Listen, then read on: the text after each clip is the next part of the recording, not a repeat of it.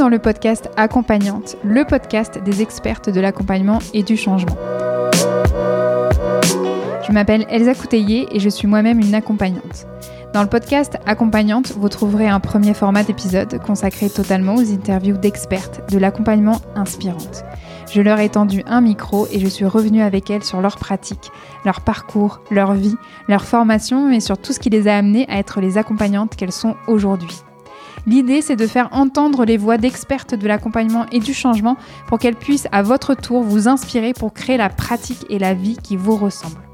Dans Accompagnante, vous trouverez aussi un deuxième format où je prends la parole en solo pour revenir sur des thématiques plus précises concernant l'accompagnement et le fait de devenir accompagnante justement et de construire son activité et sa pratique. Pour ne manquer aucun épisode d'accompagnante, vous pouvez me suivre sur Instagram à Elsa et abonnez-vous sur votre application de podcast préférée. Allez, c'est parti pour un nouvel épisode. Bonne écoute.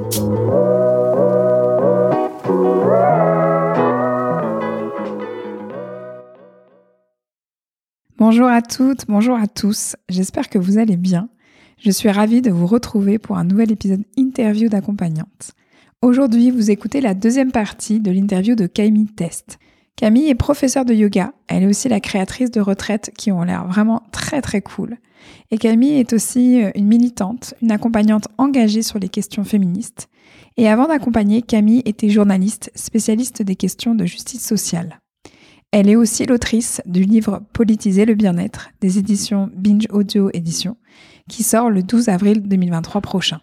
Pour les personnes qui n'auraient pas écouté la première partie de l'interview, stoppez tout, arrêtez, ne passez pas à côté, car dans la première partie de l'interview, nous avons échangé avec Camille sur son parcours, sa relation à l'accompagnement depuis son plus jeune âge, de l'influence de ses parents accompagnants, de son ancienne vie de journaliste, de sa découverte du yoga, de son style d'accompagnement, nous avons bien évidemment parlé de son alignement politique et de l'influence qu'il a sur ses accompagnements et ses accompagnés et sur les cadres qu'elle propose. Nous avons également discuté du comment elle statue entre ses besoins financiers et ses valeurs politiques et de ce qu'elle transmet avant tout dans ses cours de yoga. Et sur la fin de cette première partie, on s'est aussi posé autour de l'importance de sentir le politique dans le corps. Et à présent, dans cette deuxième partie de l'interview, vous allez nous entendre échanger sur la dimension hautement politique du bien-être, de la douceur comme un bien commun à partager, du changement du système par le corps, de ces ateliers corps modèle, corps modelé, de l'empuissancement possible grâce aux sciences sociales et de plein d'autres sujets hyper intéressants. Je l'ai dit et je le redis, j'ai adoré échanger avec Camille et j'espère qu'elle pourra vous inspirer autant qu'elle m'inspire. Comme d'habitude, toutes les ressources mentionnées dans cet épisode sont à retrouver dans la section détails de l'épisode sur mon site internet elsacouteiller.com slash podcast ou directement dans la description de l'épisode dans votre application de podcast préférée. Vous pouvez me suivre sur mon compte Instagram at c'est l'espace pour entrer le plus facilement en contact avec moi et pour suivre mes réflexions sur l'accompagnement et mes actualités. Et si vous aimez cet épisode, si vous adorez Accompagnante, je vous invite à participer activement à son rayonnement en le partageant sur vos réseaux sociaux ou dans la vie euh, réelle, entre guillemets. Sur les réseaux sociaux, ça peut être très facile. Par exemple, vous pouvez très bien prendre une capture d'écran de l'épisode en cours, donc celui-ci, et vous pourriez en fait la partager en story avec le hashtag podcast accompagnante, en me taguant aussi pour que je vous relaie. Sinon, je ne vous vois pas et je ne pourrais pas vous remercier. Ça, ça serait vraiment dommage. Et bien sûr, vous avez toujours la possibilité de laisser une note et un avis sur Apple Podcast ou directement sur ma fiche Google Maps. C'est le meilleur moyen pour m'aider concrètement à faire connaître accompagnante et aussi de soutenir tout mon travail. D'ailleurs, merci à Sibelle pour son mot doux qui nous dit J'ai connu Elsa grâce à son podcast accompagnante. J'ai trouvé sa manière d'aborder les choses très pertinente. Le podcast est une mine d'informations pour tous et aborde des sujets qui résonnent toujours. En plus d'être une super pro, elle est pétillante, je recommande vivement. Un grand merci à toi Sibelle pour ton mot doux et d'avoir pris ce temps pour déposer ça. Vraiment merci beaucoup. Merci à toutes les personnes d'ailleurs ici qui prennent le temps de me soutenir. Vous mettez des paillettes dans mon cœur et des moulures dans mes yeux. Je vous kiffe. Allez, c'est parti pour la deuxième moitié de l'interview de Camille Test. Je vous souhaite une très très très belle écoute et je vous dis à très vite pour un nouvel épisode. D'ici là, prenez bien soin de vous. Et, ça vient rejoindre une question que je voulais te poser. C'était justement comment t'es venu à sentir qu'il y avait du politique dans le corps.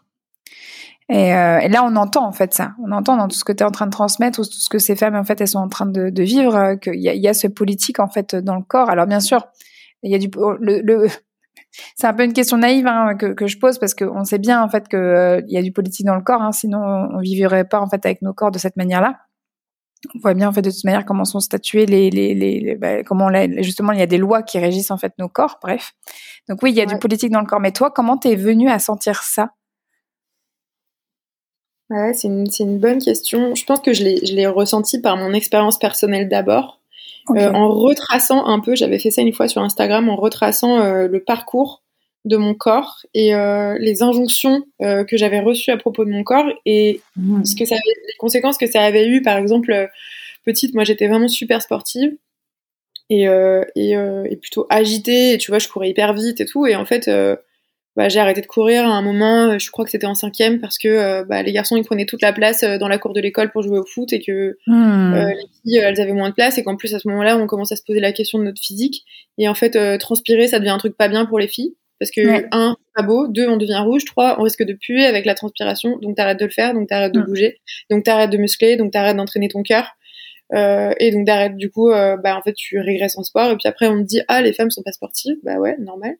Euh, pareil avec l'espace public en fait enfin je, je quand t'es en ville euh, quelle meuf a envie d'aller faire un footing quand t'habites en ville en fait euh, tu vois mm. l'espace public il est pas du tout cool pour les nanas tu te fais il y a toujours un Jean-Mi pour te dire que ton legging te moule super bien les fesses tu vois donc Enfin, en fait, t'as pas du tout envie d'aller faire du sport dans l'espace public. Ce qui veut dire qu'en gros, si t'as pas les moyens de te payer euh, une salle euh, euh, de je ne sais quel sport un peu cher, bah en fait, ou tu subis ou t'arrêtes de faire du sport. Et ce que font la plupart des nanas, c'est qu'elles arrêtent de faire du sport, tu vois. Enfin, mmh, mmh. Et donc il y a, y a, plein de choses comme ça où où en fait tout est fait dans une société patriarcale pour que les femmes ne déploient pas de puissance dans leur corps. Euh, hmm. Déployer de la puissance, ça veut pas forcément dire être super musclé pour se battre euh, contre des yétis ou euh, pour porter des choses lourdes. Tu vois, ça veut dire aussi juste, tu vois, dans une optique de cognition incarnée. bah en fait, si tu te sens forte et puissante dans ton corps, tu te sens forte et puissante pour te défendre, pour poser tes limites, pour pour dire non pour pour juste te faire respecter mais aussi si tu développes un rapport intime à ton corps bah c'est aussi euh, une façon d'aller euh, observer ce qui s'y passe quand euh, tu es soumise à telle ou telle situation. et donc à observer ce qui te plaît, ce qui te plaît pas, ce qui te fait du bien, ce qui te fait pas du bien, ce qui te, ce que, et du coup à mieux comprendre euh, où t'en es par rapport à une situation, et du coup encore une fois à mieux poser tes limites. Donc donc voilà, et en fait, une société qui nous dissocie de nos corps, et ça, je pense pas que ce soit que le patriarcat, je pense que c'est aussi le capitalisme qui fait qu'on bosse comme des dingues, et donc on n'a pas le temps de juste se poser, respirer, ressentir, euh, c'est aussi évidemment euh, le colonialisme qui euh, a un rapport très objectifiant au corps non blanc, mais aussi historiquement, tu vois, de vraiment de domination des corps, d'exploitation des corps, de d'exotisation, de, enfin voilà, des corps. C'est c'est des systèmes vraiment qui assignent nos corps à des positions, qui nous dissocient de nos corps et de nos sensations. Et en fait, si on est dissocié de nos corps et de nos sensations, on n'a plus on ne ressent plus, on ne ressent même plus à quel point ces systèmes nous font du mal. Et comme ces systèmes, et comme on ne les ressent plus, on ne les combat plus. Tu vois ce que je veux dire? Ouais, complètement. pour moi, et c'est en ça que les pratiques de bien-être et notamment physiques, euh, comme peut être le, enfin, en partie physique comme peuvent être le yoga, sont super puissantes. C'est que euh, en se en se reconnectant à nos sensations, à nos corps, on sort de la dissociation que le système euh, engendre, et donc du coup, on est plus dans de meilleures dispositions, je pense, bah, pour se rendre compte qu'il est pas ouf et pour le combattre, en fait. Hmm. complètement, complètement. C'est ce que tu me disais hein, justement aussi, euh, cette, euh, que, que, le yoga, en fait, euh, par rapport à, l'idée que ça peut être un outil politique, tu, tu, me disais en fait que c'était le yoga, c'était un acte en fait de prendre du temps pour soi. c'est un corps qui prend du plaisir. C'est un corps qui n'est pas productif.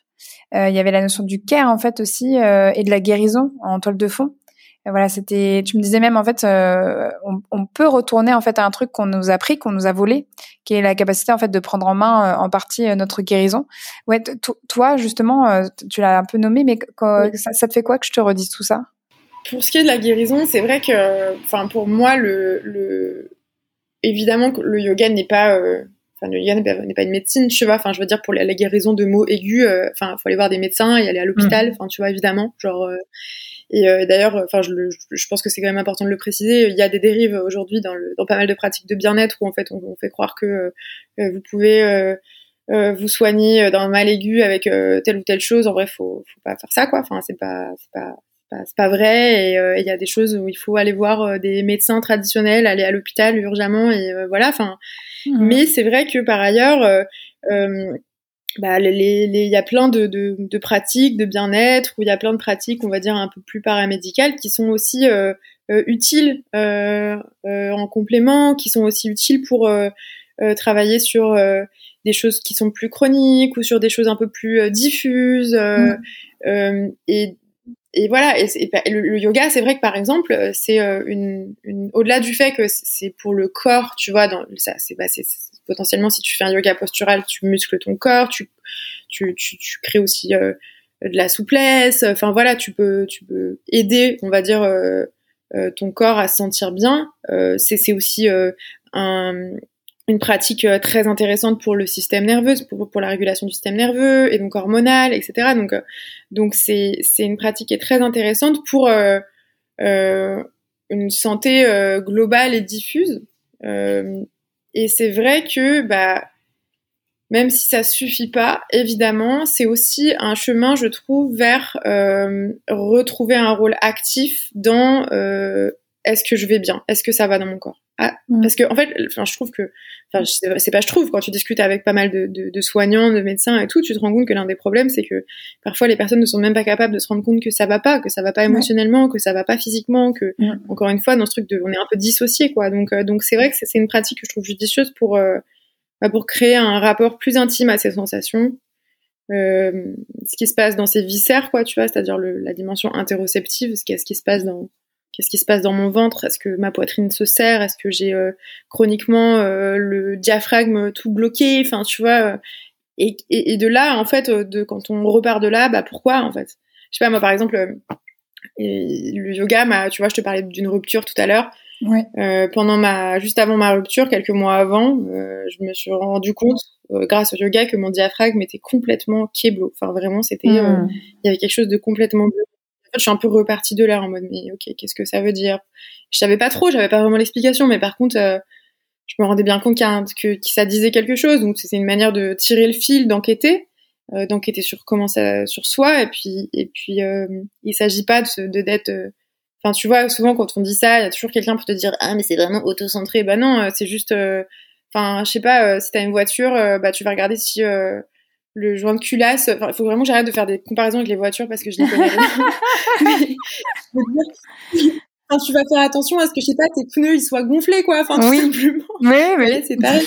Si tu penses de même que, que tu penses pas à enfin si tu sais pas que tes pneus ça peut, ils peuvent être dégonflés et que du coup ça peut être un problème ça va être compliqué tu vois enfin bah là c'est pareil c'est aussi de dire euh, enfin tu vois sur cette dimension là euh, c'est aussi de dire vos problèmes dans vos corps, la plupart, enfin plutôt vos angoisses et les conséquences de vos angoisses, les injonctions et les conséquences des injonctions, elles sont très concrètes en fait. Ouais. Euh, je sais pas, par exemple, euh, si euh, t'as de gros seins et que tu te fais harceler dans la rue, tu vas arrondir ton dos pour cacher tes seins et après t'auras mal au dos. Enfin en fait, euh, mm. tu vois, genre ah donc les conséquences du patriarcat et de, de l'objectivation des femmes et la capacité des mecs à harceler les meufs dans la rue va avoir des conséquences très concrètes mm.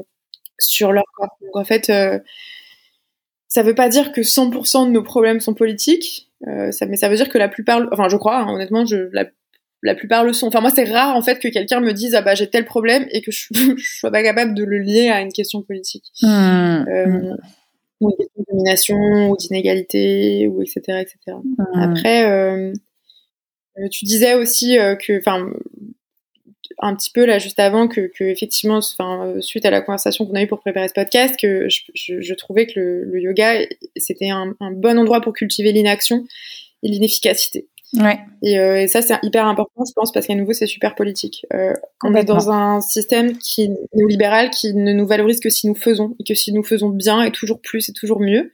Euh, que si nous sommes la meilleure version de nous-mêmes, mais si nous sommes aussi le meilleur travailleur possible, la meilleure travailleuse possible. Euh, c'est c'est complètement con, je pense, et surtout c'est ça nous détruit en fait. Et donc, euh, une bonne façon euh, de, de, de, de, moins subir ça, c'est déjà d'en prendre conscience. Et après, je pense que c'est d'expérimenter et de réapprendre à notre corps à ne rien faire, à juste respirer, inspirer, expirer, ne servir à rien. Enfin, je, je dis souvent, euh, euh moi, le plus dur pour moi, c'est de, de, m'astreindre à rester cinq minutes sur mon canapé tous les jours et ne rien faire et ne servir à rien. C'est vraiment le plus dur. C'est bizarre, hein, tu vois, alors que quand t'es un enfant, typiquement, tu peux rester comme ça, assis à rien faire, puis un jour, tu perds ce truc-là. Alors que ce truc-là, il est hyper important, ne serait-ce que pour reposer nos systèmes nerveux. Mais en ah. plus, euh, juste pour se sortir de l'idée qu'on est des machines à produire, en fait. Nous ne sommes pas des machines à produire. L'expérience humaine ne, ne, se réduit pas à ça. Euh, à la base, on travaille euh, pour créer un petit peu de... Pour, comment dire Pour nous créer des éléments qui nous permettent de survivre. Genre, en gros, on fait pousser de la bouffe pour la manger, pour survivre. Mais le, ça, c'est juste un moyen, en fait. Ça doit pas être la fin de tout. Et euh, la, être des êtres productifs ne devrait pas être la fin de tout, tu vois. Pourquoi on est dans un monde où euh, les gens les plus productifs sont les gens les plus euh, respectés? Qu'est-ce qu'on, enfin, tu vois, c'est quand même fou. Euh, et, et, à nouveau, tu vois, je trouve que apprendre, utiliser des pratiques pour ressentir ce, ce truc du corps non productif, qui est déjà merveilleux et ça suffit en fait. et on n'a pas besoin de devenir les meilleures versions de nous-mêmes. On a besoin juste d'apprendre à être là et à être bien en étant là et c'est super dur. Et, euh, et en faisant ça, je pense qu'on est aussi euh, dans un comment dire. J'ai l'impression qu'en faisant comprendre euh, ça à nos corps, ça nous met aussi dans de bonnes dispositions pour changer de système aussi, tu vois, enfin sortir du capitalisme et de sortir cette idée qu'il faudrait toujours produire plus de richesses, plus de valeur, et donc en fait polluer toujours plus la planète. donc en gros, tu vois, pour résumer, je trouve que c'est un comment dire arriver à ça dans nos corps, c'est une bonne manière de pas vivre euh, le changement de système comme une violence, mais plutôt comme euh, quelque chose de naturel qui est adapté à nous euh, et à nos mmh. besoins et à nos sensations. Tu veux dire? Mmh, complètement, complètement. J'entends ouais la notion de tri en fait quelque part de s'alléger, d'arriver à s'émanciper, mais en le faisant d'une manière en fait qui, qui, qui va qui va peut-être être inconfortable, mais qui va pas mettre en péril euh, ton, ton intégrité, quoi. Parce qu'il y a un peu un côté paniquant, je pense. Euh, moi, je peux me parler, je peux parler au jeu, hein, en fait, là-dessus. Quand le, ce que tu pratiques tous les jours, cinq minutes sur ton canapé à rien faire, je, je m'associe complètement à ça dans l'idée que c'est un, un, truc que je n'ai jamais fait. Enfin, en tout cas, c'est un truc que je n'ai pas fait depuis très, très, très, très longtemps, et que même imaginer en fait à, à le faire, le premier truc qui me vient, c'est est-ce que je vais y arriver? Est-ce que c'est possible ou comment va réagir mon corps? Je, pense que tu vois, il peut y avoir, pour y avoir, peut-être, je, vais aller plus loin, enfin, de la, panique ou de l'angoisse en fait. De, ok, est-ce, que mon système nerveux va, arriver en fait à, pouvoir euh, aller aller sur cette pause en fait véritablement et c'est pour ça que je pense que c'est un c'est un entraînement en soi et que c'est pas pour rien en fait ça peut paraître en fait juste cinq minutes mais c'est ça va être vraiment quelque chose qui va pouvoir peut-être être, euh, ouais je, vais tester je pense ces prochains temps mais euh, j'entends complètement, ouais, ça me fait complètement sens de cette idée de d'arriver en fait à le faire. Ok, ça peut être inconfortable, mais à un moment donné aussi, c'est que ça peut aussi. Que je reviens sur la douceur que tu as nommé tout à l'heure. Oui. Euh, l'importance de la douceur finalement dans ce processus-là, ben là on, on, le sent bien quoi. On sent vraiment bien l'importance en fait de la douceur. Ouais, et puis euh, c'est pas parce que tu arrives pas le premier jour que tu arrives pas le deuxième jour. Enfin, c'est vraiment réapprendre et comme dans n'importe quoi, rééduquer en quelque sorte. Tu vois, ça, ça prend du temps et, euh, et c'est ok parfois de pas y arriver. Et, c'est et puis euh, et puis encore une fois, il faut pas que ce soit une injonction de plus. Donc si vous avez un milliard de trucs à faire dans vos vies et que pour l'instant c'est pas possible de le faire, vous le faites pas. Enfin, tu vois, c'est. Hmm. Mais c'est plutôt que pour moi en fait, la si on reprend cette idée de changer de système euh, le système, il peut pas changer juste par les pensées, il doit changer par le corps. Et changer par le corps, ça veut dire réhabituer nos corps à d'autres choses. Peut-être réhabituer nos corps à un peu moins de luxe. Est-ce que vous avez vraiment besoin Enfin, tu vois, je suis toujours étonnée par les gens qui vivent dans l'opulence, euh, qui ont une bagnole, des maisons de ouf et tout. Pourquoi vous avez... Enfin, ça sert... en vrai, ça vous sert à quoi? Alors, en quoi ça vous fait du bien, tu vois? À part parce que vous avez l'impression d'être Enfin, c'est juste le, plaisir de jouir, d'avoir plus que son voisin, mais à part ça, est-ce que vraiment ça fait du bien à vos corps? En quoi ça, enfin tu vois? Et là c'est pareil. Est-ce que le faire, l'agir en permanence, est-ce que ça fait vraiment du bien à vos corps? Euh, hmm. En fait non. Et, comme tu dis, réapprendre à ne rien faire, ça peut être extrêmement anxiogène. Euh, parce que euh, parce qu'on n'a pas l'habitude et puis parce que c'est vrai que ne rien faire c'est ouvrir la porte à toutes nos pensées à toutes nos, nos angoisses et toutes nos émotions qu'on réprime beaucoup Et donc c'est pour ça que je pense qu'il faut être aussi super sympa avec soi-même. Il y a des personnes, notamment hein, qui sont un peu sur le spectre du trauma, qui peuvent pas forcément faire ça en fait sans avoir des gros gros gros des grosses réactions et, c'est ok. Vous forcez pas, vous faites pas mal non plus quoi. non bien sûr, bien sûr. Et euh, toujours là l'idée de l'accompagnement. Si, euh, si on n'y arrive pas tout seul, ben voilà, faites-vous accompagner quoi. Vraiment, c'est c'est justement dans ces moments-là quoi. Et, c'est là où euh, tu vois, je trouve que les accompagnants ont vraiment un sens de ouf. C'est c'est pour ça, tu vois. Parce qu'encore une fois, tu vois, dans cette idée de critiquer le bien-être à outrance, qui serait juste une, enfin c'est un, discours qu'on entend beaucoup et à raison, hein, je pense, hein, qui serait aujourd'hui juste un énième moyen de nous auto-centrer et de nous déconnecter du collectif et de voilà c'est vrai qu'il peut y avoir ça. Hein, c'est ce qu'on critique, la critique qu'on fait au développement personnel et tout. Et en même temps, euh, et c'est la, la, place des accompagnants pour moi, elle est, euh, elle est pourtant fondamentale exactement pour ces raisons. C'est que c'est qu'en fait c'est impossible de tout faire seul. C'est trop de travail en fait. En fait les accompagnants ils sont là pour euh, se diviser le travail. C'est comme euh, Enfin, quand tu t'alimentes, tu fais pas pousser euh, le blé pour tes pâtes, euh, les tomates pour ta sauce tomate, et euh, tu fabriques ton fromage toi-même pour le mettre sur tes pâtes. Enfin, évidemment, tu as besoin de partager le travail en quelque sorte. Quoi. Ouais, ouais, complètement. Et tu nommais à nouveau le collectif, et je sais que tu animes des ateliers justement aussi pour aller un peu pour, pour, aller un peu plus loin, pour mêler en fait ta pratique voilà de prof de yoga bah, à toutes tes valeurs en fait politiques. Il y a, je, je pense en fait quand je dis ça aux ateliers corps modèle et corps modelé. Est-ce que tu peux nous en parler, s'il te plaît? Oui, alors ça, c'est euh, un des ateliers que j'ai fait euh, tout courant 2022, euh, mm. que j'ai co-créé avec Maureen Lepers, qui est docteur en cinéma et spécialiste des, notamment des, des de l'art du clip et, des, et, des, séries. Et, et en fait, le, le, comment ça se passait C'était des ateliers sur une matinée ou sur une après-midi où Maureen montrait et analysait des clips vidéo, mais aussi d'autres images issues de la pop culture, tu vois, donc des images qu'on voit tous, c'est-à-dire pas le, pas le petit film indé que personne n'a vu, mais plutôt les pubs, les trucs comme ça, tu vois. Hmm. Euh, et euh, l'idée, c'était déjà de montrer aux personnes euh, les images auxquelles on est soumis, soumise toute la journée, et les effets que ça peut avoir sur nous, tu vois. Que ce soit des effets, on va dire, émancipateurs, ou au contraire, plus... de l'ordre de l'injonction, voilà. Donc typiquement, bah, en quoi un clip il peut être euh, il peut véhiculer une énième injonction, j'en sais rien, à avoir la peau mince, lisse et le plus clair possible, euh, ou au contraire, euh, qu'est-ce qu'un clip peut véhiculer comme nouvelles images du corps qui puissent être plus émancipateurs. Et euh, donc l'idée, c'était déjà de faire comprendre aux personnes qu'on est, euh, enfin c'est aussi les images qui jouent beaucoup sur nos propres sensations et sur euh, notre rapport à notre propre corps. Si tu n'es soumis, je sais pas, si t'es par exemple une, enfin peu importe en fait quel genre de corps tu as, mais si t'es soumis qu'à des images de personnes, de femmes minces et toutes lisses de 17 ans, bah en fait et que apparemment c'est ça qui est valorisé dans les images que tu vois, bah si tu rentres pas dans cette catégorie, tu vas te sentir trop mal. Et d'ailleurs même si t'es dans cette catégorie, tu vas quand même te sentir trop mal parce que tu vas avoir peur d'en sortir. Mmh un jour, en vieillissant, en grossissant, ou peu importe. Et euh, mais, mais, mais, par contre, si tu vois d'autres images, bah, qu'est-ce que ça fait à ton corps? Qu'est-ce que ça fait à ton image de toi? Donc moi, mon, quand Maureen monte cette image, mon travail, c'est de dire, bah vous là, qu'est-ce que vous ressentez? Qu'est-ce que cette, cette image Est-ce qu'elle vous rend puissante Est-ce qu'elle vous fait sentir de la puissance? Ou au contraire, est-ce qu'elle vous écrase Tu vois? Et ça, c'est un exercice super intéressant à faire avec euh, n'importe quelle image. Genre, regarde des pubs, euh, je sais pas, dans le bus, à l'arrêt de bus, et puis mmh. dis-toi, ça, ça fait, ça te fait quoi en fait dans ton corps?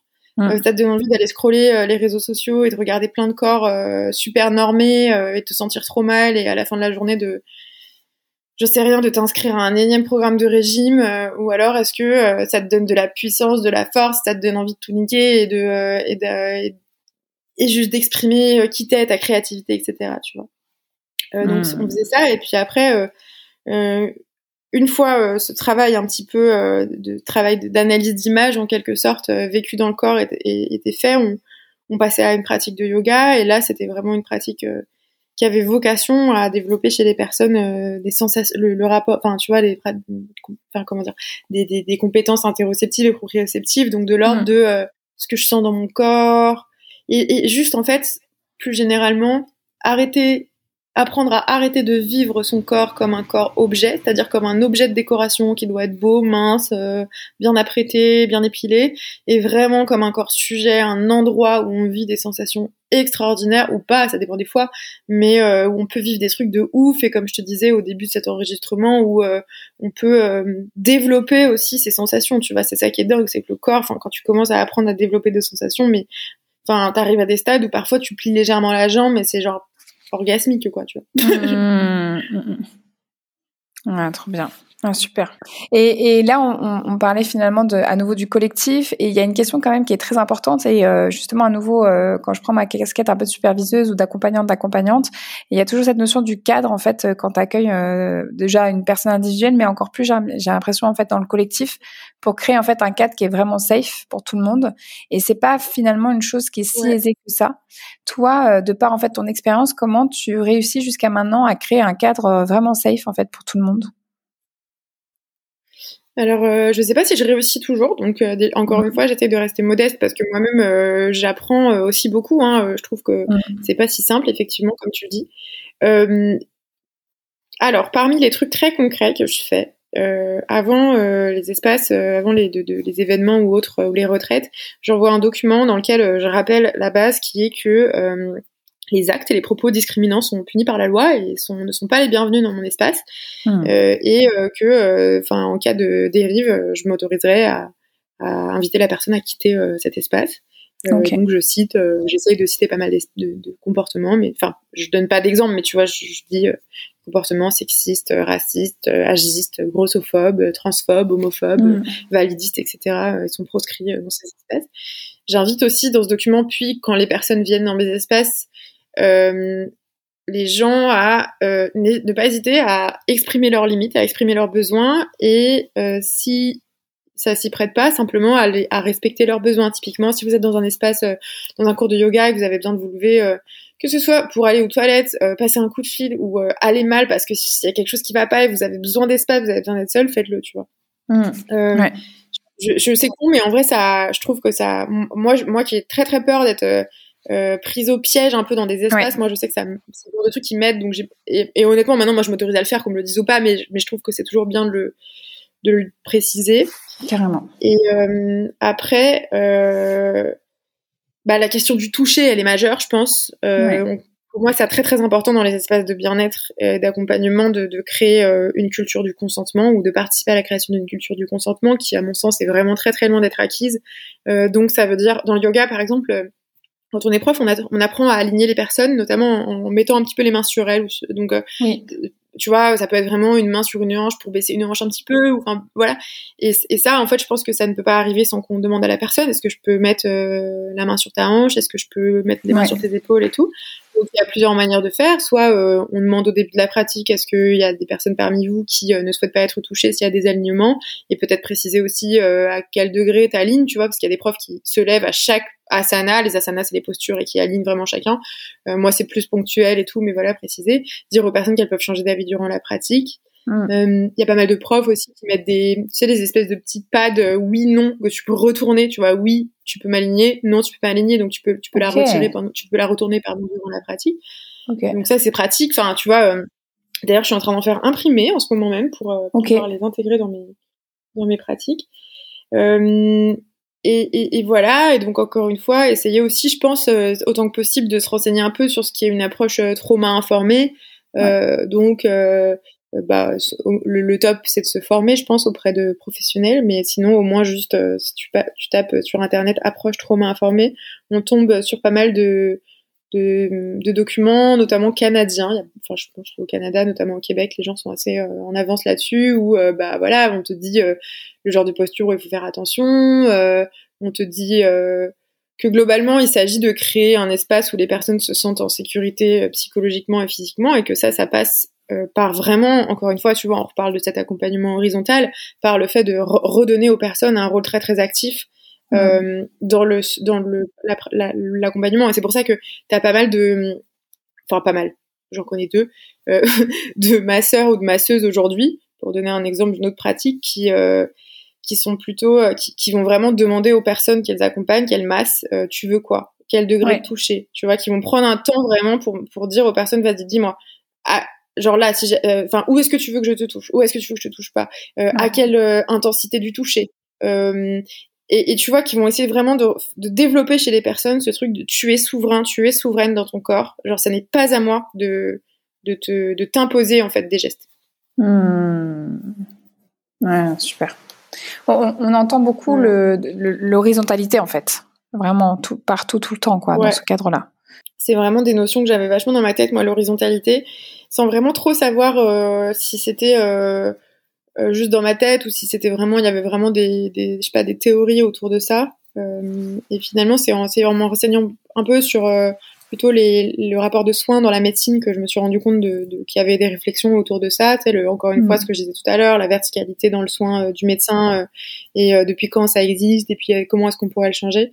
Et après, c'est vrai que tout le travail de Selma Sardou et Anne Favier, du coup, et mm. leur réflexion sur le, la dimension un peu eurocentrique du, du bien-être et de l'accompagnement, et notamment ce truc très vertical qui est en fait très eurocentré, m'a beaucoup fait réfléchir à ça aussi. Mm, super. Et, et, dans ce cadre en fait vraiment safe, je sais que tu as exploré aussi euh, des possibles autour de la non-mixité choisie et puis en fait finalement des espaces en fait euh, mix euh, bah, des espaces mixtes. Euh, justement, plutôt au sujet de la non-mixité dans les accompagnements, euh, je me rappelle, tu m'avais dit, tu peux pas guérir si tu es sous le regard du dominant. Est-ce que tu peux nous raconter ce que toi tu as observé justement comme différence dans les accompagnements collectifs que tu proposais, que ça soit en non-mixité choisie et par rapport aux autres? Ouais. Ouais, bien sûr. Alors, on parlera plutôt de mixité choisie que de non-mixité choisie. Oui, ou de non-mixité ou de mixité choisie. Mmh. Euh, et en gros, oui, l'idée c'est que moi, en fait, je crée des espaces euh, ou comme j'estime qu'en fait la plupart des, des violences euh, ou des problèmes plutôt euh, des personnes euh, sexisées, c'est-à-dire les femmes, mais en fait toutes les personnes victimes de sexisme, euh, sont dues au patriarcat dont les petits soldats sont souvent les hommes, et notamment les hommes cis et hétéros, enfin, mm. majoritairement. cis, c'est le contraire de personnes trans, je sais pas à quel point euh, les personnes peuvent le savoir. Euh, bah, c'est cool de se ménager des espaces sans euh, qu'il y ait en gros ton des personnes qui j'allais dire ton bourreau mais en fait juste des personnes qui ont des, des comportements qui eux-mêmes sont un peu responsables de tes problèmes. Non pas que 100% des hommes cis et hétéros soient des agresseurs c'est pas ce que je dis mais en fait simplement il y a des réflexes en fait de dominant euh, euh, qu'on a quand on est dans une position de dominant. Si on est une personne blanche, on peut être très bien intentionné, on a forcément des réflexes et des comportements qu'on a appris depuis tout petit euh, qui nous mettent en position de dominant et qu'on peut évidemment déconstruire, mais ça prend du temps.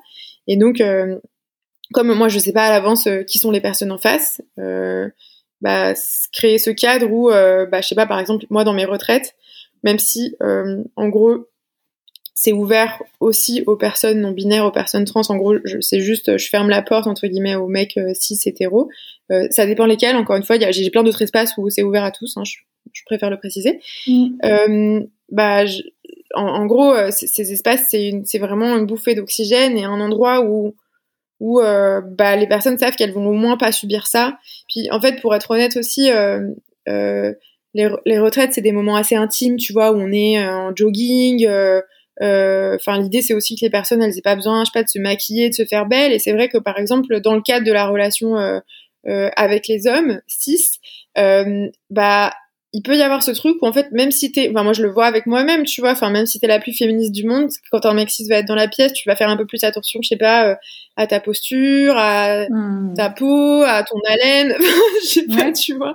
Il y a vraiment une sorte de petite, t'as une sorte de petit, euh, de petite lumière rouge qui s'allume dans ta tête où tu vas quand même faire un peu plus d'efforts. Et comme l'idée, c'est dans les retraites, pour moi, c'est de faire plein de choses, mais notamment de reposer son système nerveux au maximum. Bah, en fait, je voulais que cette lumière, elle s'éteigne. Ouais. Ouais, super. génial. Et, d'ailleurs, je, je, je, crois que c'est important de le dire aussi, la mixité choisie, c'est pas la solution à tous les problèmes. C'est un outil euh, qu'on utilise de temps en temps si on veut, ça veut pas dire que, enfin, c'est parce que récemment j'ai donné une formation de pour des futurs profs de yoga et il y a quelqu'un qui m'a dit euh, oui mais euh, enfin si tout le monde fait ça, euh, on va se retrouver que entre meufs blanches, à côté il y aura la team des meufs noires, à côté. L'idée c'est pas de d'emménager avec que des meufs et de vivre en de façon autogérée qu'avec des femmes dans le même. Enfin, tu vois, c'est vraiment juste un outil sur un temps donné qu'on utilise euh, à des fins euh, thérapeutiques ou à des fins euh, de bien-être et et c'est ok. Et puis après, les personnes repartent dans le monde réel où il y a plein de gens différents et c'est très bien comme ça. Mmh, exactement, ouais. Non, mais super, merci, hein, merci pour euh, ce partage-là. Et bien Camille, on va arriver tranquillement mais sûrement vers la conclusion de l'épisode. Et pour conclure, on, va voir que, bah, pour conclure, on va passer par différentes questions. J'appelle ça un peu des questions rituelles. C'est des questions en fait que je pose toujours euh, aux interviewés euh, sur la fin de l'épisode. Et la première question en fait qui, qui est voilà qui est la question rituelle, c'est elle est très importante pour moi. C'est comment tu fais toi pour prendre soin de toi? C'est une, c'est une trop belle question. Euh, eh ben, moi, je, la première chose qui me vient, c'est la nature. Je pense que c'est ce qui me fait le plus de bien. Enfin, le fait d'être en contact avec euh, les arbres, les chemins. Donc, euh, j'ai la chance de vivre à la campagne maintenant. Donc, partir, me balader ou courir dans la forêt, c'est vraiment ce qui me recharge le plus. Mmh. et ce qui, j'essaie de partir sans mon portable sans écouter un podcast. Je, je, pose tout et j'essaie de partir le plus euh, dénudé possible. Je sais pas, pas dénudé, mais euh, enfin bon bref, allégé de, de, de, la vie quoi. Euh, ça c'est une première chose. Euh, la deuxième chose majeure pour moi, c'est mon entourage. Euh, mm. Tu peux avoir la meilleure hygiène de vie du monde si ton entourage est un peu toxique, ça ne sert à rien du tout. Donc moi, je suis très très très attentive à mon entourage. Je ne garde pas de relation avec des personnes euh, si j'ai un peu la technique des 1, 2, 3 essais, c'est-à-dire que une fois tu dépasses mes limites, je te le dis. Deux fois tu dépasses mes limites, je te le dis, je m'énerve un peu plus. Trois fois, on ne se voit plus. ok. Euh, et, euh, et, par contre, euh, il y a des, quand même des personnes sur Terre qui ont le droit de, dépasser mes limites parce que sinon c'est trop compliqué pour moi en termes de co-avantage. Je ne peux pas me séparer d'elles. Ce sont mes parents hmm. qui essayent de progresser et moi aussi, mais parfois ils dépassent mes limites. Mais je les garde quand même dans ma vie parce que je les aime beaucoup. La troisième, euh, je trouve un peu le troisième pilier de comment je prends soin de moi, bah en fait, euh, j'essaye le plus possible de pas me juger, de pas juger les autres, et ça, ça, marche aussi euh, dans ne pas me juger dans ce que, comment je m'alimente, dans euh, comment est-ce que je dors ou est-ce que je dors pas assez, enfin tu vois, c'est-à-dire que parfois bah je manque de sommeil, bah c'est pas grave. Parfois j'ai mangé quatre pizzas cette semaine, genre là c'est le cas, par exemple j'ai mangé plein de choses, bah ça, enfin en vrai je, je, je me juge pas du tout, tu vois. Euh, hmm. et, euh, et déjà, ça m'entraîne vraiment à pas juger les autres et réciproquement, j'essaie de pas juger les autres et ça m'entraîne à pas me juger moi. Et puis surtout, euh, encore une fois, je, suis vraiment convaincue que nos problèmes, ils viennent pas que du fait qu'on mange trop de gluten, quoi, tu vois. Euh, hmm. Donc, euh, donc j'essaye de pas trop me prendre la tête avec ça. évidemment, c'est important d'avoir une alimentation saine ou de faire des choses, de bien dormir et tout, hein, bien sûr. Hein.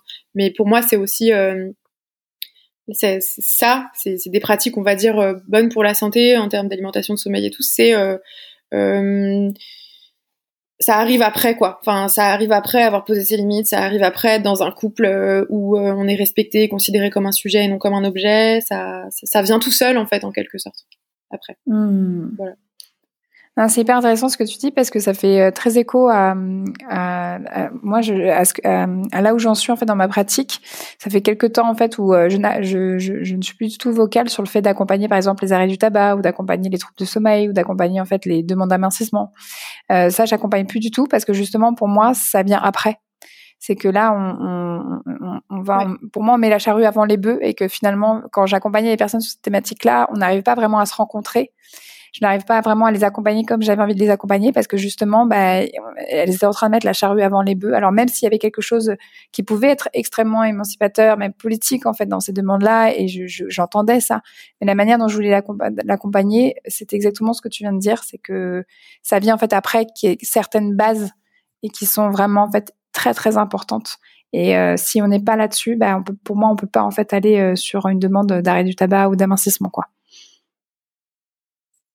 Bah, ouais, c'est vrai. En fait, tout simplement parce que ça, ça marche euh, rarement. C'est comme euh, quand je me suis mise à courir euh, un peu sérieusement, alors que je suis vraiment la, la, personne la moins talentueuse en footing que tu rencontreras dans ta vie. je, je, suis, je me suis rendu compte que le problème, ça, ça, marchait pas parce que je courais contre mon corps et pas avec mon corps, tu vois. C'est-à-dire qu'en fait, je courais en me disant, oh là là, mais tu cours vraiment pas bien, oh mais tu cours pas vite, oh mais t'es trop lourde, oh mais machin, mais de toute façon t'es trop, t'es trop grande, t'es trop lourde pour mmh. courir. Enfin, tu vois et, du coup, je me, enfin, je, je, sais pas, c'était violent, tu vois. C'est, c'est ton corps, c'est, c'est ton meilleur pote. Il hein, faut vraiment le traiter comme tu traiterais la personne que tu aimes le plus au monde et et, euh, hmm. et, et juste, euh, bah, enfin, waouh. En fait, ton corps, il te porte et il est capable de t'emmener, genre dans la forêt et, et, et, à la, et peu importe la vitesse. Enfin, pour moi, c'est vraiment un truc de euh, et, et, encore une fois, tu vois, si ton corps c'est ton meilleur pote, bah tu le soumets pas à n'importe quelle relation avec les autres, tu vois. Si ton corps c'est ton meilleur pote, tu le t'essayes si tu peux de l'enlever des relations, euh, je sais pas, toxiques avec les mecs où on te considère euh, comme un objet de décoration. Enfin, tu vois, voilà, mm. c'est un peu comme ça, je trouve qu'on sort de mm. certaines situations. Complètement, je suis complètement d'accord. Et, et, justement, là, là, si je t'emmenais en fait faire un voyage dans le temps, direction le passé, et que euh, bah, on allait rencontrer euh, la Camille qui commence à accompagner. bah, Qu'est-ce que tu aimerais lui dire euh, à cette Camille-là? J'aimerais lui dire que se montrer tel qu'on est, avec ses faiblesses, avec ses habitudes alimentaires quelles qu'elles soient, avec ses erreurs, avec le fait qu'on n'est pas omniscient et qu'on ne sait pas tout sur tout, par exemple en yoga en ce qui me concerne, mais aussi avec ses forces, tu vois, c'est-à-dire avec ses qualités euh, et bah c'est ok de les avoir et c'est ok de les assumer, tu vois, parce que je trouve que mm. dans la relation d'accompagnement, on a à la fois du mal, enfin en tout cas moi, mais j'ai l'impression que c'est le cas de pas mal d'autres personnes, on a du mal à cacher nos, à montrer nos faiblesses. Tu vois, on a l'impression de devoir être une sorte de, d'avoir un masque de perfection professionnelle, euh, voilà. Mais on a aussi du mal parfois à montrer nos forces, tu vois, et à, comme si on voulait se standardiser, comme si on était un énorme produit du capitalisme, tu vois. Et donc ça veut dire, par exemple, moi, l'une de mes forces, c'est euh, en tout cas je la vis comme une force, c'est la, c'est le fait d'être grande gueule et d'avoir euh, euh, de l'humour et d'avoir un peu parfois des, je sais pas, des espèces de bons mots, je sais pas comment on pourrait dire, tu vois, et je le cachais parce que j'avais l'impression que ça allait être trop, en fait, tu vois, comme on a souvent l'impression d'être trop. Et en fait, au bout d'un moment, je me suis rendu compte que c'est ça qui me faisait plaisir et que si je me l'enlevais, bah en fait, ça me gâchait mon plaisir à moi, tu vois. Et en fait, euh, pour moi, un bon accompagnement, c'est c'est un accompagnement où tu ressens du plaisir. Je sais pas, je suis pas maman, mais c'est ce que disent aussi beaucoup les parents. Être un bon parent, c'est essayer d'être un parent où tu ressens du plaisir, tu vois. Donc si tu te gommes, si tu te standardises, tu ne peux pas ressentir autant de plaisir, je crois. Mmh, super. Ah, très bien, très bien.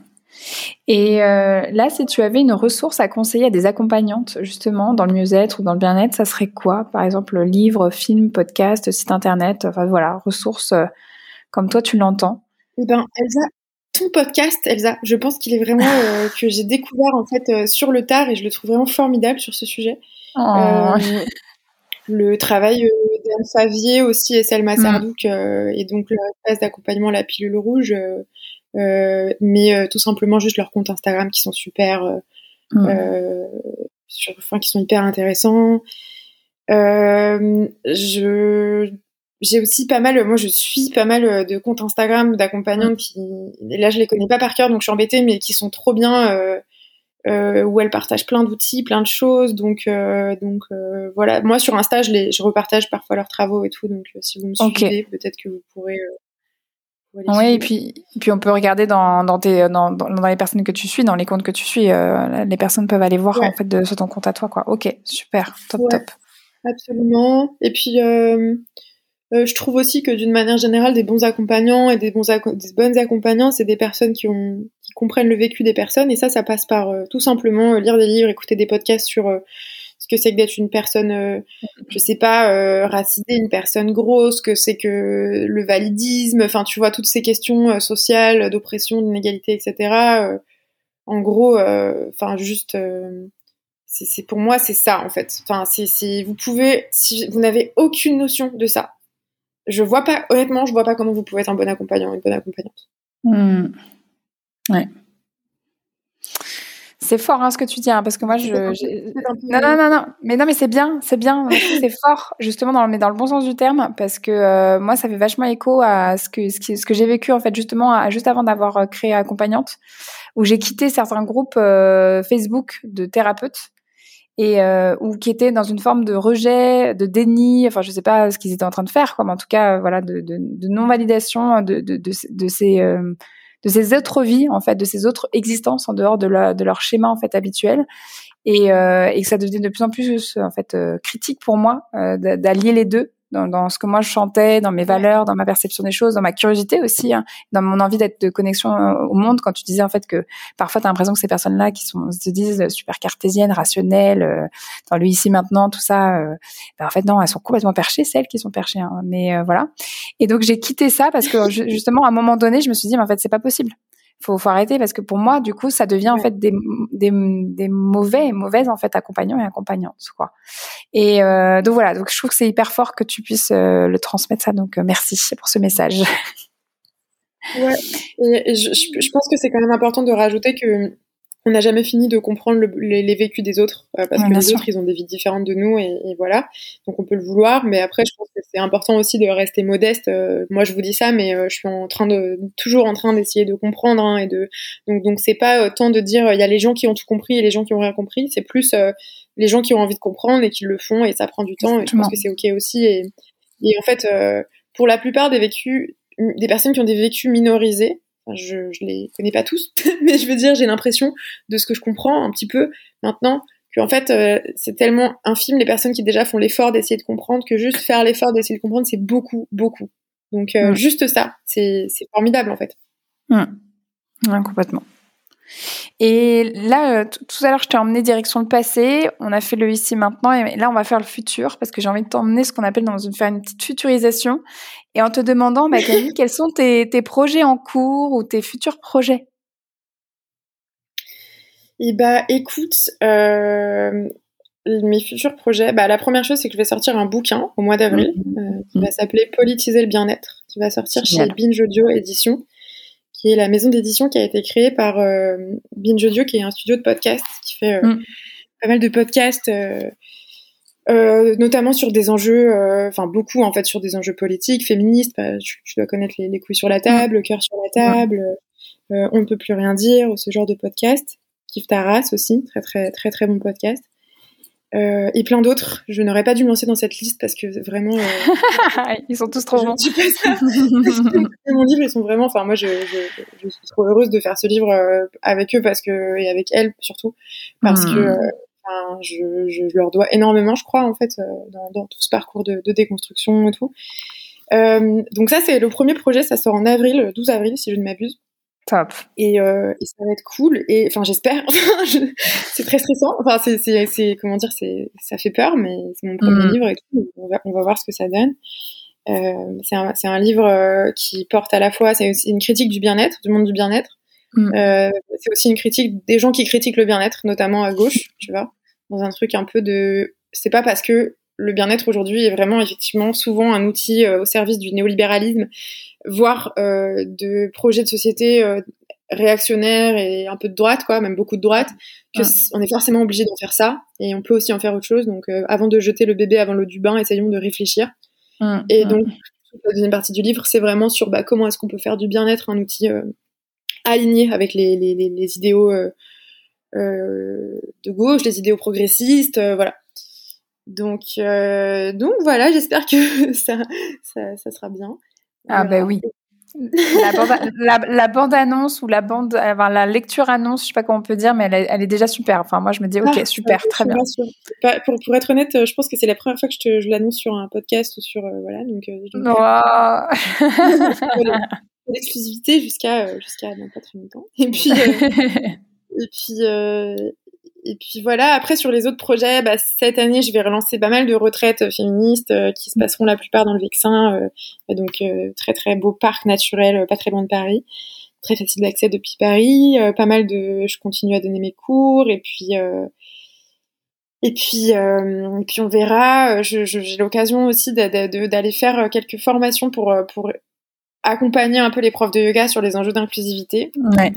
Euh, donc j'espère que ça, ça va se développer parce que c'est vraiment l'occasion d'aller euh, parler à des personnes euh, qui sont souvent sensibles à ces questions, bien sûr, et mm. qui n'ont pas attendu hein, pour être sensibles à ces questions très honnêtement, mais qui savent pas toujours très bien concrètement ce que ça peut donner dans le réel. Donc c'est sympa d'échanger avec elles. Voilà. Ah, mais super, super. Franchement, euh, je te souhaite une très très très très belle continuation par rapport à tous ces projets, vraiment de tout cœur. Moi, je sais qu'une fois, tu avais communiqué sur, euh, je crois que c'était en novembre, sur une retraite euh, dans le Vexin justement, autour de la créativité, et j'étais super chaude. J'avais vu ton post, enfin ta story, et je me dis ouais, vas-y, je m'inscris. Et après, en fait, je me suis rappelé que j'avais deux enfants en bas âge et un mari qui avait pas du tout un emploi du temps en fait fait pour ça, tu vois. Mais vraiment, j'ai, je crois que j'avais failli t'envoyer un genre le truc complètement impulsif, t'envoyer un message disant ouais, moi, moi, je réserver ma place. Et en fait, j'aurais, j'aurais été vraiment euh, la honte parce que j'aurais, je t'aurais écrit un mail, je crois, une heure après en disant, euh, ben, en fait, non, je peux pas venir. Mais en tout cas, ouais, voilà, vraiment, euh, pour les personnes qui peuvent, qui sont disponibles, regardez, soyez attentifs aux, actualités de Camille parce que vraiment, voilà, ça peut, ça pourra, c'est un bon moment, c'est une bonne occasion de prendre soin de vous, justement. Je trouve cool, effectivement, c'est, c'est que c'est qu'on rigole bien aussi honnêtement euh, dans ce genre de retraite. Euh, ça, hmm. c'est des moments de cool et de guérison et de repos, mais c'est aussi des, des, moments où on rigole beaucoup beaucoup et ça c'est vraiment important pour moi. ouais, non mais je suis complètement d'accord. Ouais, super. vraiment un grand grand merci Camille hein, pour tout ce que tu as partagé. Moi j'ai adoré cet épisode, c'était hyper agréable de t'écouter, euh, nous partager vraiment tous ces éléments. Je pense que ça va être très très très inspirant pour les personnes qui nous écoutent. Donc vraiment un, grand merci. Ben, merci à toi. Et euh, si euh, ça vous intéresse euh, pour me contacter, le mieux c'est de répondre, enfin de, de, me contacter sur Instagram, ouais. camille-du-bas test. Je réponds plus sur Instagram qu'à mes mails. Hmm. Voilà. Super, très bien. Vraiment un grand merci encore à hein, Camille. Merci à toi Elsa pour ton invitation, c'était super sympa. un grand merci pour votre écoute. Vous pouvez retrouver toutes les ressources mentionnées dans cet épisode dans la section détails de celui-ci ou dans la description sur votre application de podcast préférée. Tous les épisodes d'accompagnante sont à votre disposition sur mon site internet slash podcast. Si cet épisode vous a plu, si vous voulez soutenir mon travail et m'aider à faire grandir accompagnante, vous pouvez le faire en notant, commentant et partageant le podcast autour de vous dans la vie hors ligne ou dans la vie en ligne. D'ailleurs, pour le en ligne, vous pouvez le faire directement sur votre application de podcast préférée comme sur Apple Podcast. Ou si vous le souhaitez, vous pouvez aussi directement mettre un avis sur ma fiche Google Maps Elsa Couteillé. On se retrouve très vite pour un nouvel épisode. En attendant, vous pouvez me suivre dans ma vie d'accompagnante sur mon compte Instagram Elsa J'y partage ma pratique et des conseils pour une relation harmonieuse avec soi et avec ses émotions. À très vite.